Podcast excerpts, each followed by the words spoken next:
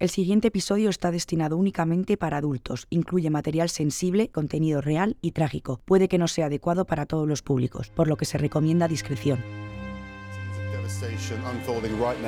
Edificios enteros caen como si fueran de Los de emergencia no descansan para liberar a la gente atrapada. Personas tratan desesperadamente de sacar las consecuencias de un terremoto y caos en Turquía. De las peores catástrofes de su historia. Ningún directo logró mostrar la magnitud del desastre. Nos estamos acercando a los 25.000 fallecidos. 25.500 las personas. 33.000 las personas. Son más de 35.000 las personas el número de personas que han perdido la vida, más de 39 Hoy en Madrid, a semanas del temblor inicial, es momento de revelar mis diarios. La retina de mis ojos guardan lo que vi. Los gritos aún se escuchan en mi cabeza. El calor de las fogatas en mi piel. Este podcast lleva desvelos, escombros y polvo. Lleva el nombre de sus muertos y de los que volvieron a nacer. Lo que no te conté en la televisión, hoy quiero contártelo.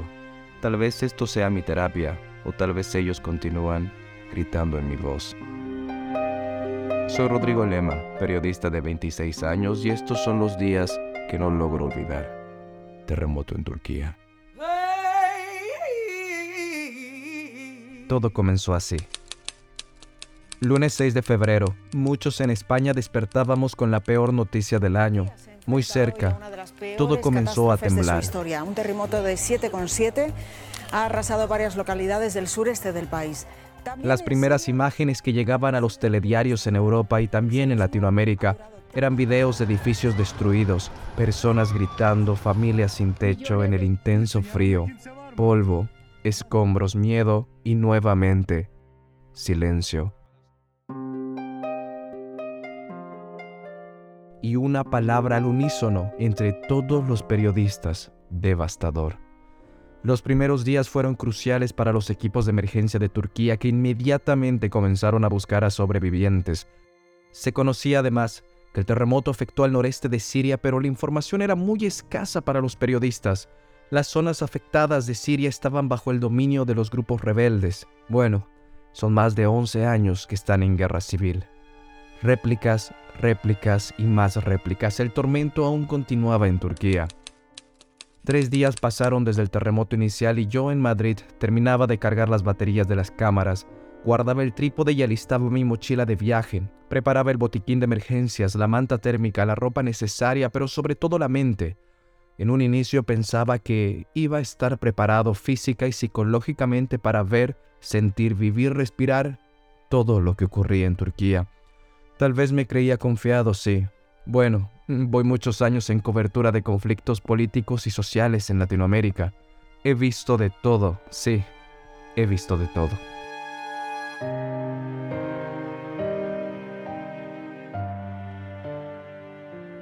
Con pasaje en la mano ya en barajas, nuevamente me decía a mí mismo que estaba preparado para afrontar lo que en las últimas horas la Organización Mundial de la Salud de la ONU lo confirmó, la peor catástrofe natural del último siglo en Europa. Este sismo es el peor desastre natural Fue el en peor un siglo en toda Europa. 100 años en la El mayor europea. desastre natural del siglo en Europa. Estos meses en Madrid estuve preparándome y aprendiendo para un futuro viaje a Ucrania, la cobertura de guerra que esperaba realizar desde el inicio del conflicto, preparación que me serviría antes, ahora en Hatay, Turquía.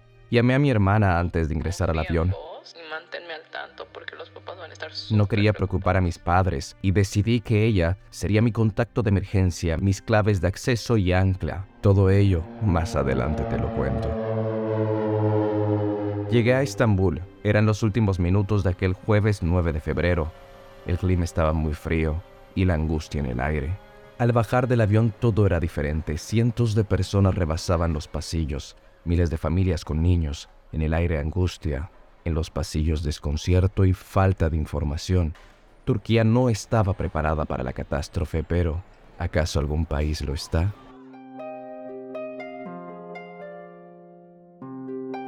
Ya en el lobby cerca de migración, me encontraba comprando chips móviles de diferentes compañías telefónicas. Eso sí, necesitaba estar conectado las 24 horas del día. Los vendedores decían que la señal era intermitente en las zonas afectadas, pero no me confié. Preferí ir preparado para realizar los directos o en vivos, como quieras llamarlo.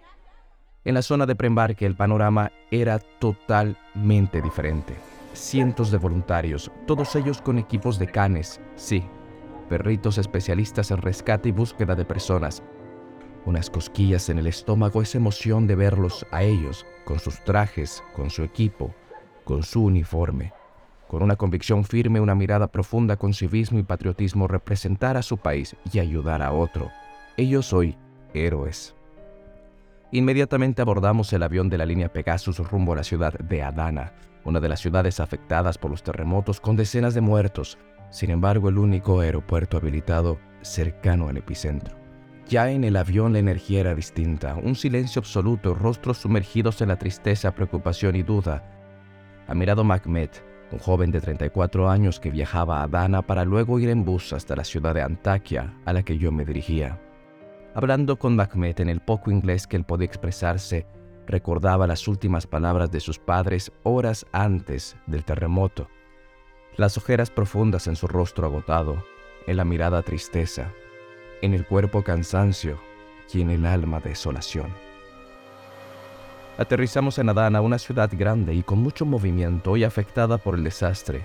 Recuerdo que publiqué inmediatamente un video en mis redes.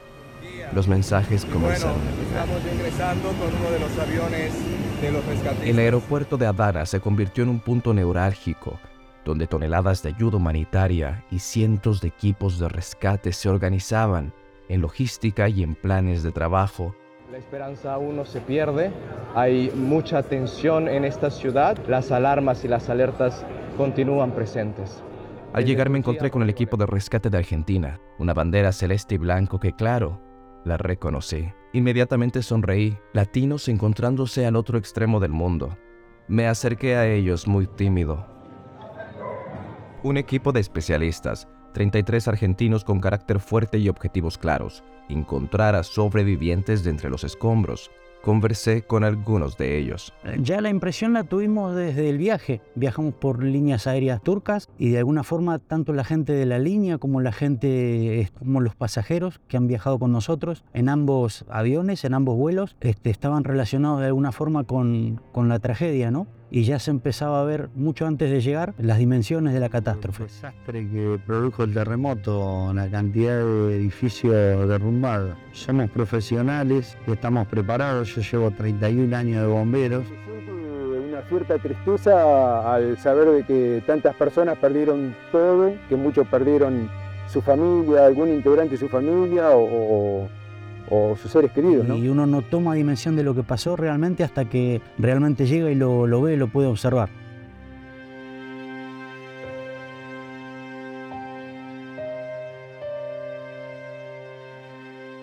Eran las 4 de la mañana. La misión comenzaría al mediodía y tenía unas cuantas horas para dormir.